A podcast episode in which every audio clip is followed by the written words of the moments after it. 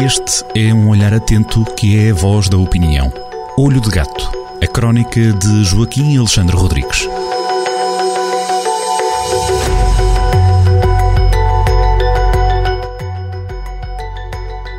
Doçura ou travessura é o tema da edição desta semana do Olho de Gato de Joaquim Alexandre Rodrigues, no site do Jornal do Centro e também na Rádio Jornal do Centro. Que doçuras e que travessuras é que fala esta semana? Ah, Está-se mesmo a ver, eh, o assunto é Halloween eh, eh, e na prática acaba por ser eh, americanices. Começo por falar de um velho e conhecidíssimo e, e genial slogan inventado por Fernando Pessoa em 1929, quando houve a tentativa de lançamento da Coca-Cola em Portugal, em 1929, está quase a fazer um século, e então Fernando Pessoa, eh, que também era publicitário, eh, inventou o seguinte slogan, referente à Coca-Cola. Primeiro estranhas, depois entranhas. Repare-se, eh, slogan, as pessoas provavelmente não sabem, slogan é uma palavra de origem gaélica, país de Gales, que quer dizer grito de guerra. Portanto, um slogan eh, é é uma espécie de grito de guerra, claro, neste caso comercial, eh, é um grito de guerra porque quer vender, não é? Quer vender um, um determinado produto. E este slogan de Fernando Pessoa é de facto excepcional. Tem aliterações, tem a grande ideia, primeiro estranhas, depois entranhas, e é extraordinariamente conciso. E eu eh, tento fazer a crónica também cheia de aliterações. Aliterações são, são letras, sílabas repetidas, é isso.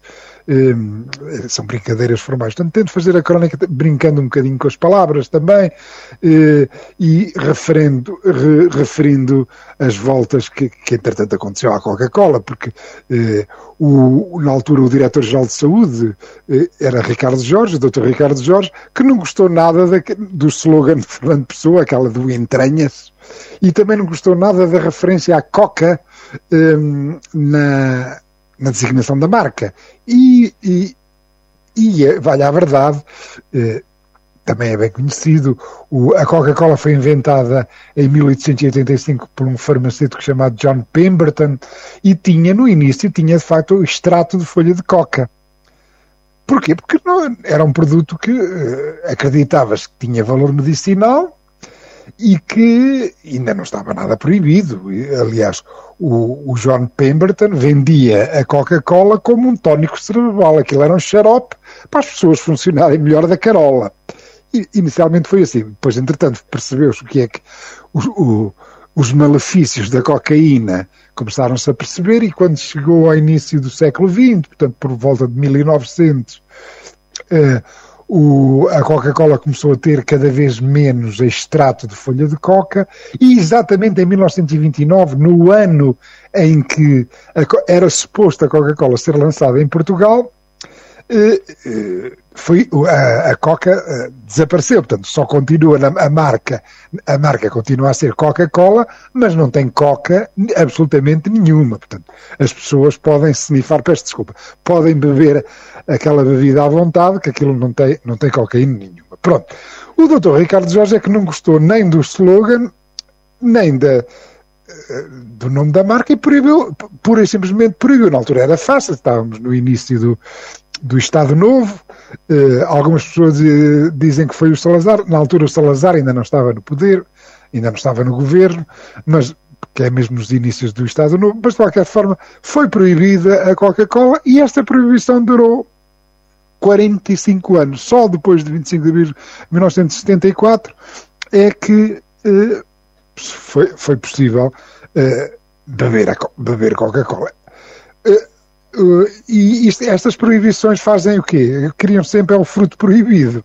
Isto é, eh, durante o, o- salazarismo e, do e o caetanismo, as pessoas quando passavam a fronteira, uma das primeiras coisas que faziam era eh, pedir uma Coca-Cola para beber, o, o que não deixa de ser estranho, mas pronto, era, era assim porquê? Porque tudo aquilo que é proibido, como se sabe, transforma-se em fruto proibido.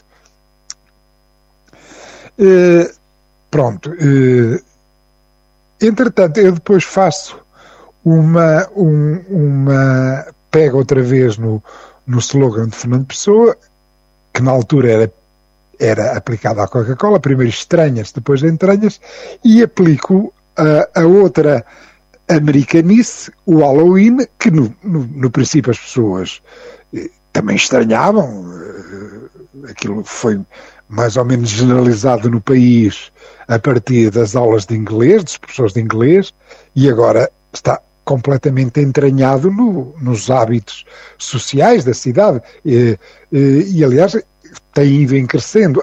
No, no, no, último Halloween, antes da peste, em 2019, eh, até houve algum, alguns desacatos aqui na cidade de Viseu que foram noticiados pelos média, porque a Putalhada fez uma data de brincadeiras e tropelias e, e, e, encheu os carros de farinha, encheu os carros de papel higiênico, de ovos, e, fizeram uma data de, de, pronto, de, de travessuras, faz parte da, do, do Halloween, como é sabido. Isto, depois, na peste, em 2020, uh, esmoreceu no, em 2021 ainda se viu muito papel higiênico e este ano já não se viu uh, não se, uh, já não se viu nem papel higiênico nem farinha. E depois eu brinco só, com isso na crónica. Portanto a crónica é uma crónica bem disposta para as pessoas se rirem um bocado e convido-os para ler amanhã no Jornal do Centro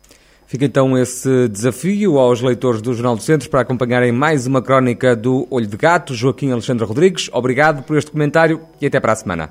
Até para a semana.